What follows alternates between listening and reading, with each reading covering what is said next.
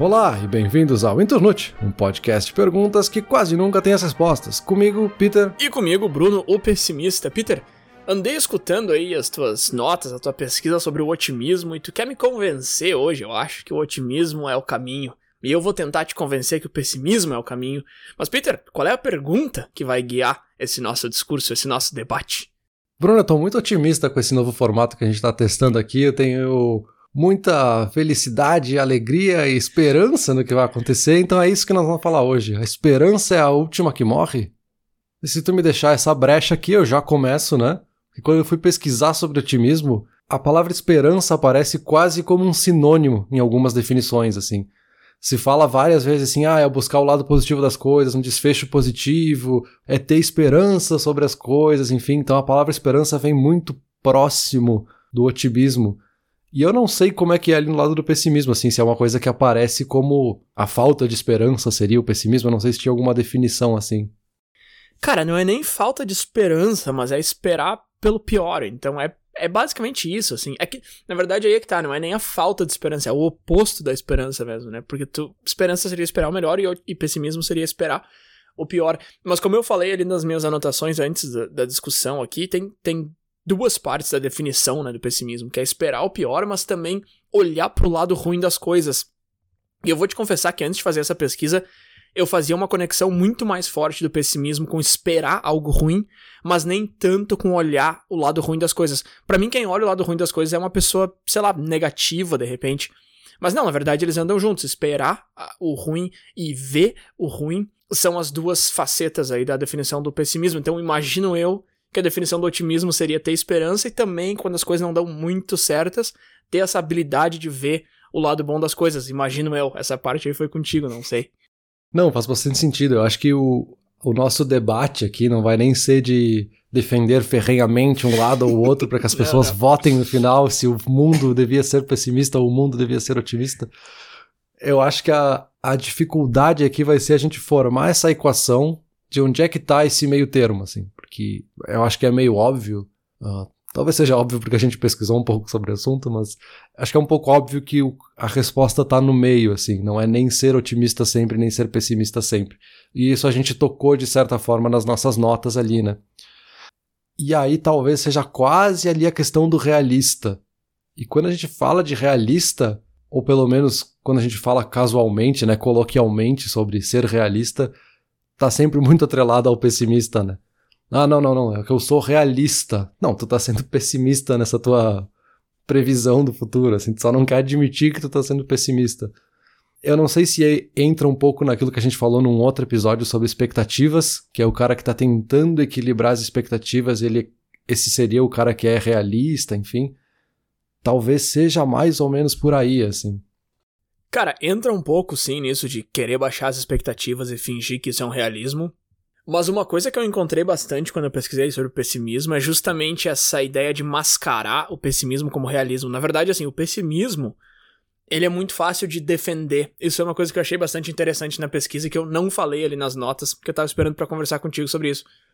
O pessimismo é muito mais fácil de defender, não no sentido de ser melhor do que o otimismo, mas no sentido de tu se defender sendo uma pessoa pessimista do que uma pessoa otimista. Porque, assim, uhum. primeiro, uma pessoa otimista, ela pode ser vista como uma pessoa que não tá conseguindo enxergar além do que tá bem na frente dela. Isso eu cheguei a falar ali nas notas, mas uma pessoa pessimista, ela costuma ser vista como uma pessoa mais inteligente, mais vivida, que tem mais experiência e, como tu falou, mais realista. Então, se tu é um cara pessimista, tu vai ter essa, essa visão de ti mesmo, de que tu é um cara que sabe mais, e o pessimismo ele é muito seguro, assim. Ele é uma posição muito fácil de manter e ele tem muito pouco a se perder. Porque se tu é pessimista em relação a alguma coisa, uhum. se ela dá errado, tem o lado bom, que é tu tava certo. E se ela dá certo, tu pode só mudar. É, a gente fala muito de mudar a goleira, né? Tem essa expressão em inglês que tu muda o que tu tava falando. Então, não, isso, esse episódio aqui vai ficar muito ruim, vai dar errado. Aí não, aí o episódio fica super bom. Aí o cara que é pessimista, ele não precisa dizer, ah, eu tava errado ele pode simplesmente dizer que não, olha só, ok, ficou bom, mas ficou pior do que esse. Ou, ah, mas não chegou no número X de ouvintes. Aí dali um mês chegou, daí ele fala, ah, não, mas demorou um mês para chegar. Então, assim, é muito fácil tu defender uma posição pessimista e tu parece mais inteligente aos olhos teus e, e, dos outros, no geral, pelo menos, não de todo mundo, né? Então tem essas duas vantagens, assim, em ser pessimista, que na verdade, claro, não são vantagens reais, né, Peter? É, é muito mais um mecanismo de autodefesa, assim. Mas daí também vem essa ideia de que, de que é mais fácil e tal, mais seguro ser pessimista. É, de certa forma tu cria um escudo ali, né? Tu tá usando o pessimismo como uma forma de se proteger, porque no fundo tu tem medo da tua previsão, né? Talvez esse medo seja justamente porque tu tá prevendo que algo ruim possa acontecer, mas na dúvida, no medo, tu prefere algo que te proteja, que não te leve muito adiante, assim. Uh, a gente tocou nisso naquele episódio de, de expectativa, né? Que no fundo, na, quando a gente vai eh, para as pesquisas e olha para os resultados dos estudos, o cara que tem a expectativa alta acaba que aproveita muito mais quando a coisa dá certo e não fica tão frustrado quando a coisa dá errado. Não é bem isso que a gente acha ou que a gente costuma falar de que não, a gente tem que ter expectativa baixa porque é o único jeito de ser feliz. Na prática não é isso, né? O cara que tem expectativa alta, quando ele consegue, ele fica muito feliz. E quando dá errado, ele fica, ah, que pena, mas pô, na próxima vai, né? E aí, te ouvindo falar, e até uma coisa que eu comentei até nas notas, mas não me aprofundei, porque eu queria trazer pro debate, que é essa questão do viés do otimismo. Uhum. Eu até vou deixar o link pro, pro TED dessa pesquisadora na descrição. Nas notas eu deixei o texto do artigo completo, mas acho que aqui talvez o TED faça mais sentido, é um pouco mais resumido, eh, onde ela fala muito desse viés e tem alguns aspectos muito interessantes do que ela estudou entre as pessoas que são otimistas e pessimistas, assim. Se a gente pegar, sei lá, uma prova, tem que fazer a prova do Enem, sei lá. O otimista, se ele vai bem, ele olha para o resultado e pensa, cara, foi mérito meu. Eu fui muito bem nessa prova, me preparei.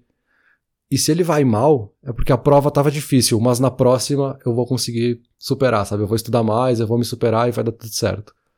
Enquanto esse olhar do pessimista, quando ele vai bem, por ele ter essa expectativa baixa, ele vai bem porque, ah, a prova tava fácil, né, meu? Eu fui bem, mas, cara, foi quase sorte. E quando ele vai mal, cara, eu fui mal porque eu não consigo. Eu tentei, mas na próxima vai ser pior ainda, então talvez é melhor nem tentar. Então meio que vira um ciclo que tu fica cada vez mais pessimista, né? Então é, é engraçado, assim, como a gente olha que parece que tu tá se protegendo, mas na prática tu não tá, né?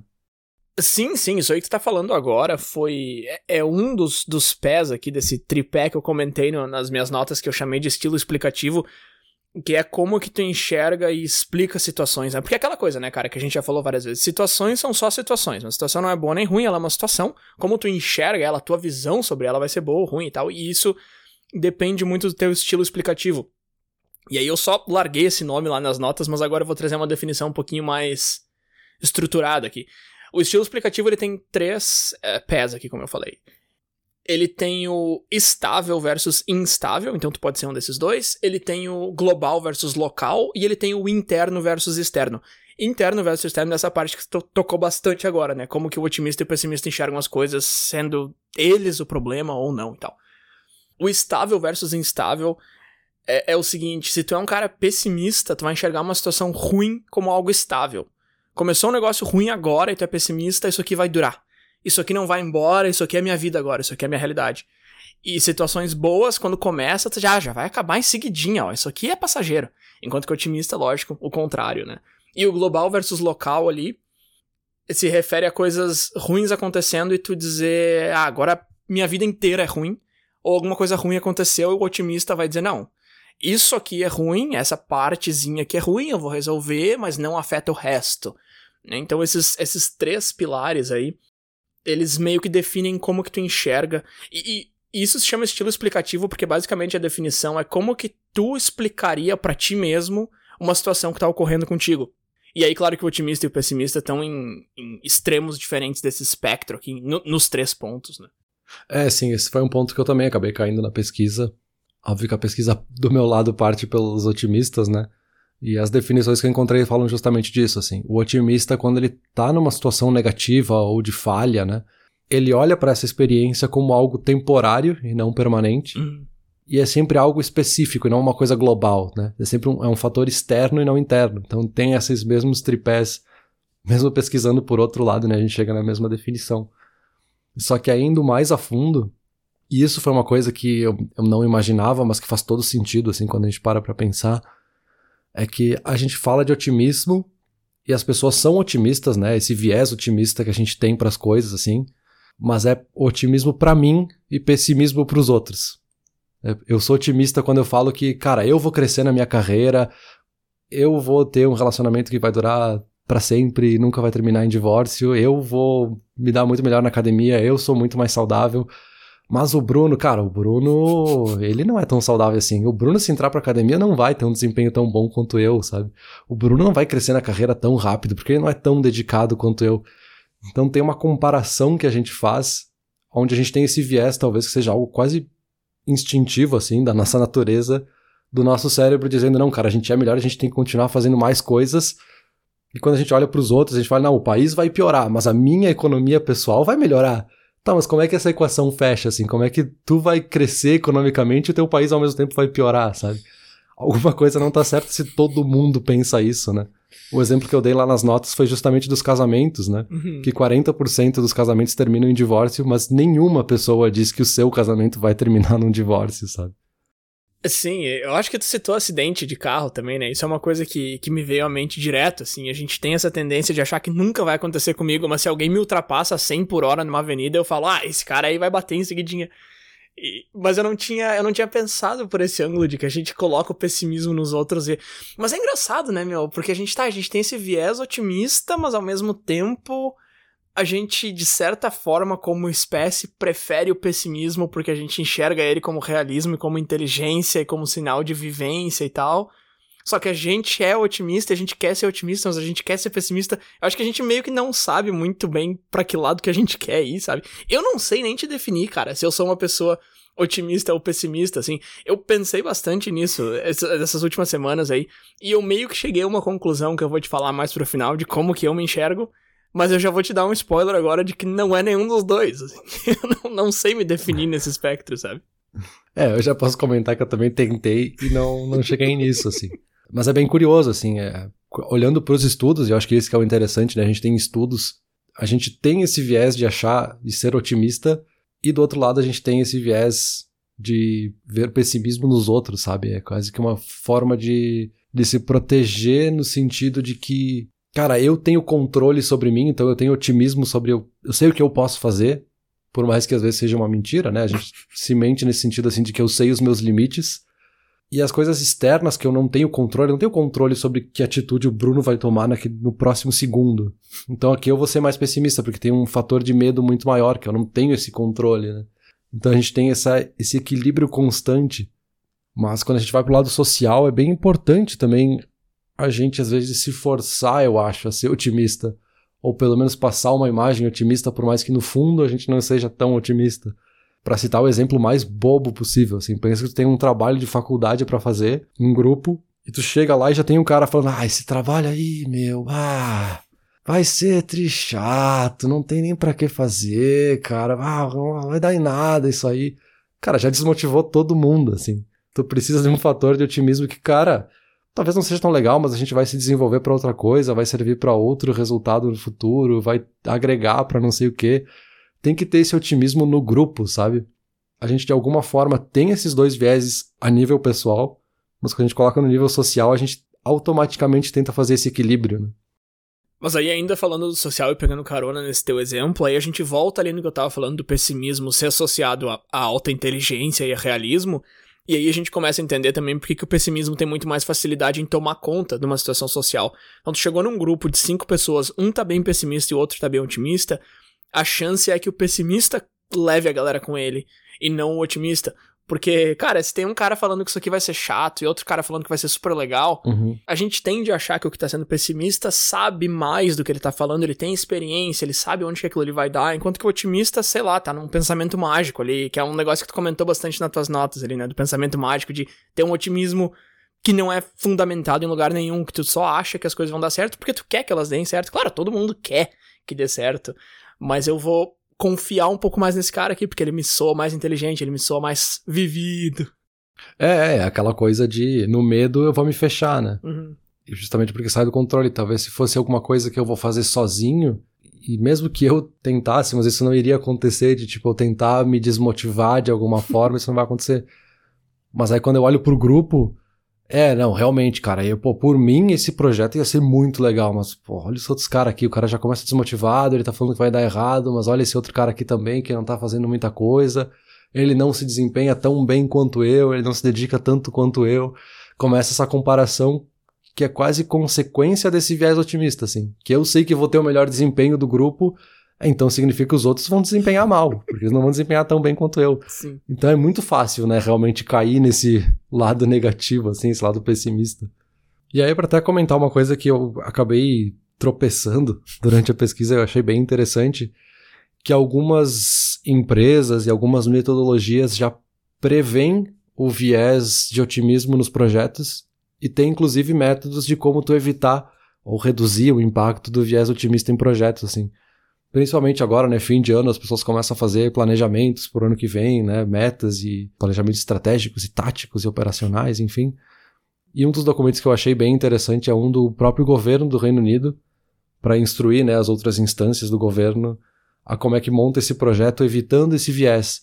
Então, basicamente, são técnicas e ferramentas para reduzir esse impacto, assim. Ah, como é que tu estabelece uma meta que ela seja realista porque no momento que tu tá pensando no teu projeto, naquilo que tu vai fazer ano que vem para tua empresa, para tua vida pessoal, para o que quer que seja, tu já vai pensar, cara, vai dar tudo certo, vai ser maravilhoso, eu vou fazer esse projeto e vai dar o resultado X e aí o Y vai acontecer e aí vai ser só sucesso. E a gente meio que sem querer, e aqui é óbvio que eu tô fazendo um exemplo esdrúxulo, meio que sem querer tu ignora um fator externo que podia te afetar, que tu devia ter mapeado, tu ignora que talvez lá pro julho, por algum motivo, tu fique doente ou resfriado e tu não vai poder fazer esse trabalho que tu tá planejando. Então tem várias coisas e perguntas e ferramentas que vão te instigando ao que de certa forma seria esse cara chato que tu falou ali que tá tentando desmotivar a galera no grupo, mas ele é importante justamente para medir se tu realmente tá otimista assim. E aí é aquela coisa assim, se tu realmente tá otimista e tu realmente percebe que vai dar bons resultados, fazer todas essas perguntas é maravilhoso, porque tu vai chegar na conclusão de que, cara, realmente é isso aí, vai ficar mais otimista ainda com os possíveis resultados. E se tu fizer essa análise e ver que não vai dar certo ou que tem percalços muito grandes, talvez acabe, é, beleza, talvez não vale a pena fazer esse projeto agora, talvez fique para depois, ou talvez realmente não era uma boa ideia, que aí tu evita justamente esse otimismo falso e tu fica com o otimismo real, né? Que é aquele otimismo que vai te trazer bons resultados. Então, cara, mas eu brinquei nas notas ali no comecinho dessa conversa aqui que eu ia defender o pessimismo aqui, que eu era o advogado. E não é isso que eu tô fazendo até agora. Mas deixa eu fazer um pouco então. Porque é, cara, é que aí que tá. Se tu usa o pessimismo a teu favor, ele é uma ferramenta fortíssima, assim. Por exemplo, uma, quando a gente tá definindo ainda o pessimismo, a gente fala que ah, uma pessoa pessimista ela concentra nas fraquezas ao invés das, das forças, né? Então, ah, no que que eu sou ruim? A gente tem que fazer esse projeto aqui no que que eu sou ruim nesse projeto, ao invés de focar no que tu é bom.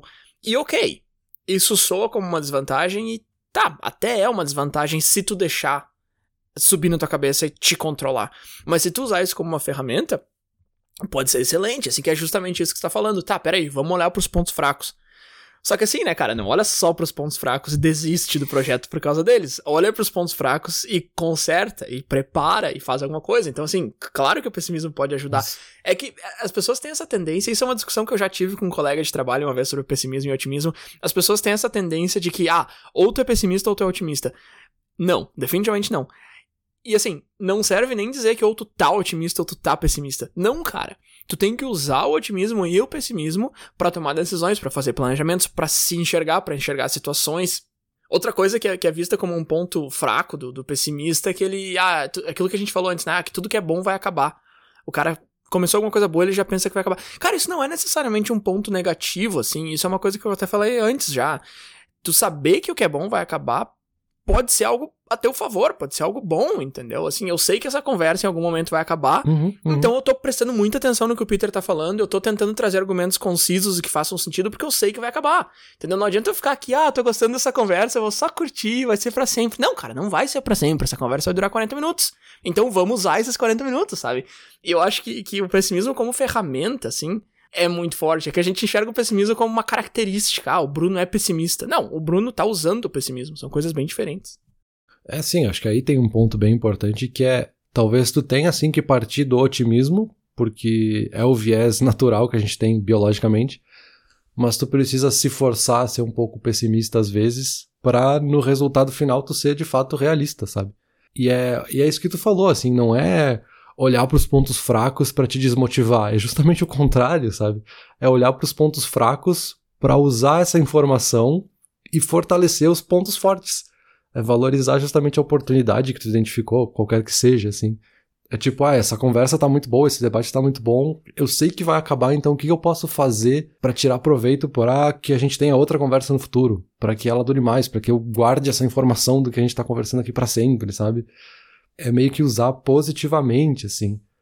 E aí eu queria até trazer uma coisa que eu cheguei a comentar lá quando eu comentei que o otimismo tem um lado filosófico, né?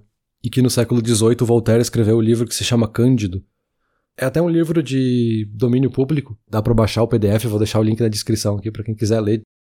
Mas muito resumidamente fala desse personagem, né, que se chama Cândido, que ele vive nesse paraíso edênico, assim, que traz essa definição clássica ali de que o, a pessoa tem que ser otimista por natureza, tem que achar que tudo é maravilhoso, buscar o melhor dos mundos possíveis sempre e tal. E esse é um personagem que vai se frustrando muito ao longo da história, que essa é justamente a ideia do Voltaire, né? Criticar essa lógica de que a gente tem que viver nesse mundo, nesse otimismo falso, basicamente, né? Que a gente falou.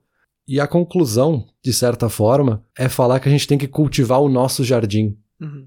Então, assim, cara, é o que eu tenho controle, é o que eu posso fazer. Eu sei que o meu jardim vai ter pestes, eu sei que vai ter plantas que vão morrer, eu sei que tem coisas que não dá para plantar em qualquer estação do ano. Então tu precisa ter essa, essa ideia de cultivar, que é justamente usar um pouco de cada lado, assim. Tu não pode nem ser só otimista nem só pessimista, porque os dois vão te levar à ruína, de certa forma, né? Não vão te dar a visão real do mundo.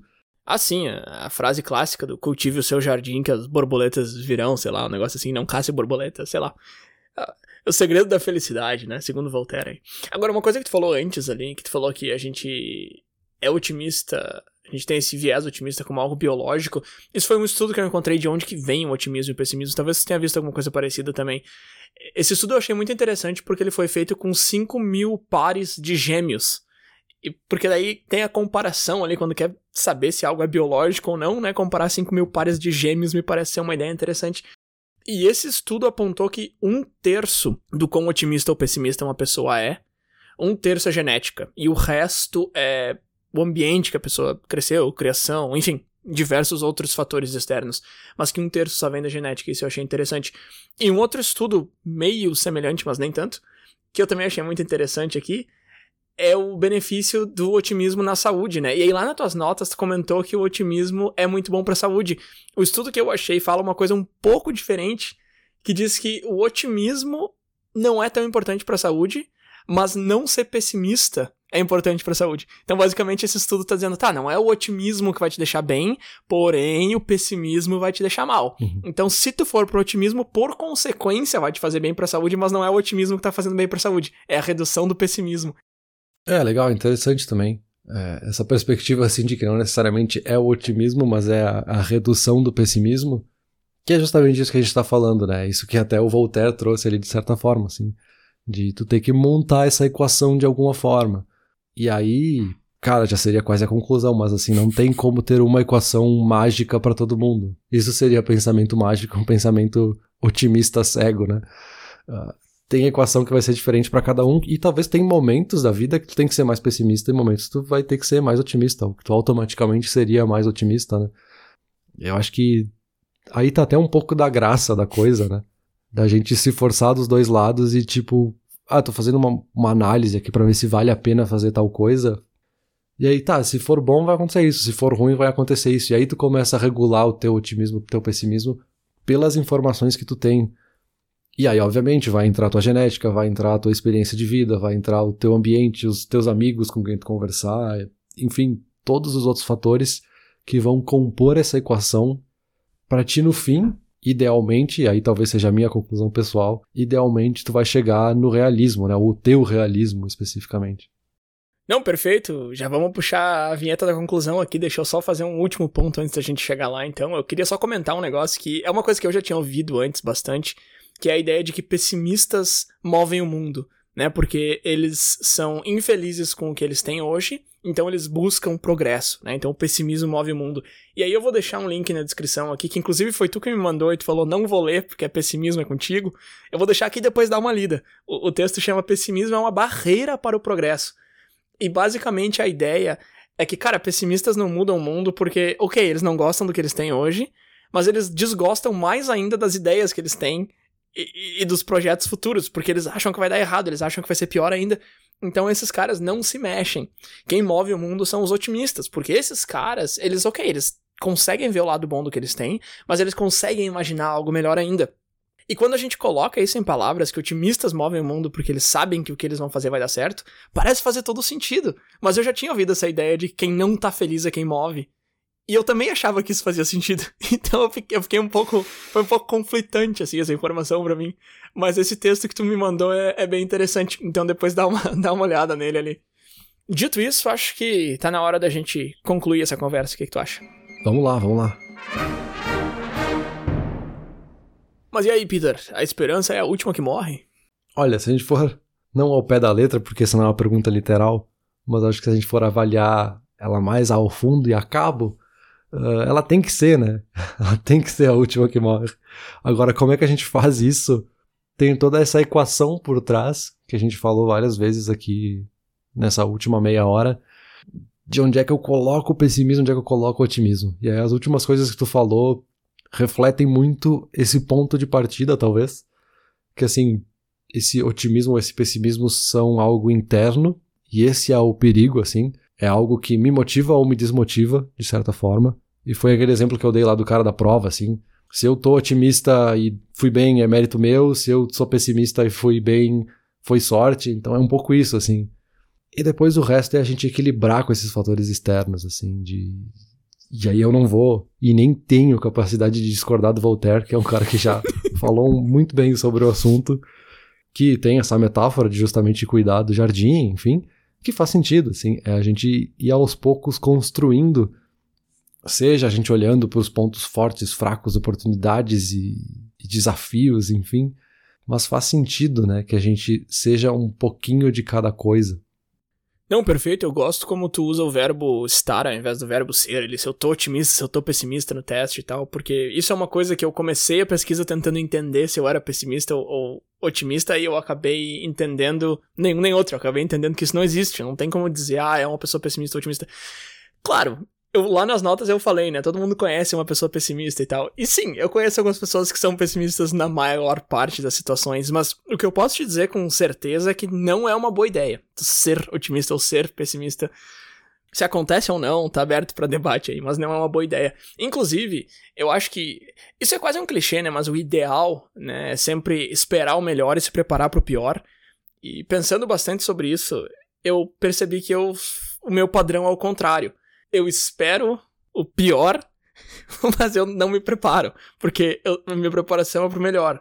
Então, tipo, eu sou. Eu tenho o lado ruim de ambos. Só que aí eu, pensando mais a fundo sobre isso, eu percebi que isso não é necessariamente ruim desde que eu saiba usar, né? Porque aí, ok, eu já tô com os dois lados na cabeça, agora eu só preciso uhum. gerenciar ali expectativas, é, preparação e tal. É o que eu venho falando desde o meio da discussão ali, mais ou menos. Os dois são ferramentas fantásticas que tem armadilhas gigantes também, né? Uma coisa que tu comentou lá nas suas notas é que o otimismo em relações interpessoais podem fazer a gente ignorar problemas e não querer consertar nada, né? Então, isso é uma coisa que eu achei muito bacana que tu falou também, de querer sempre meio que empurrar para baixo do tapete e fingir para ti mesmo que tu só tá sendo otimista e vendo o lado bom das coisas. Não, tu tá ignorando um problema. Então, assim, os dois têm lados muito bons, os dois têm lados muito ruins. No começo dessa pesquisa, não sei se tu achou isso, mas eu achei que ia pender muito mais pra ah, otimismo é legal, seja otimista. E eu tô terminando esse debate falando, não, cara, não seja nenhum nem outro, não não não te coloca essa, essa etiqueta gigante na tua testa. Usa os dois. Eu acho que é bem isso. Eu acho que essa frase aí, por mais clichê que seja, eu acho que resume bem como eu concluiria, assim, esperar pelo melhor e se preparar para o pior. Olhando, assim, pro aspecto de que naturalmente a gente é otimista, né? Talvez faça sentido a gente partir por esse princípio, iniciar as coisas por um viés otimista que vai nos motivar, que vai nos fazer buscar informações, mas usar isso, usar como uma ferramenta mesmo de, cara, vou usar esse otimismo, essa minha vontade, essa, essa esperança de que vai dar certo para buscar mais informações, para ir me preparando, para ver, tá, não, o que, que pode dar errado? Ah, isso aqui pode dar errado, mas a gente vai consertar dessa forma, porque assim vai dar certo. E assim tu vai construindo para ficar cada vez mais esperançoso no fim das contas, sabe? É usar tanto o otimismo quanto o pessimismo como ferramentas para não deixar a esperança morrer, né? perfeito, perfeito. Eu acho que dizer que usar o pessimismo para não deixar a esperança morrer é uma maneira fantástica de terminar esse debate. Então eu vou ficando por aqui. Valeu. Que bom, atingimos as expectativas. Valeu.